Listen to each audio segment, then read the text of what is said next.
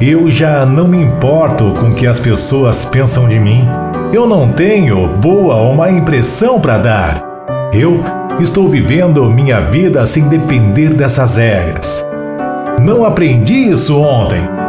Tem me custado várias desconstruções e já tem um bom tempo. Dói também, mas faz parte do jogo interno. Algumas vezes é preciso silenciar, sair de cena e esperar que a sabedoria do tempo termine o espetáculo. A primeira obrigação de todo ser humano é ser feliz. A segunda é fazer os outros felizes. Ainda que seu passado tenha marcas, seu futuro está intacto e só depende de suas escolhas hoje.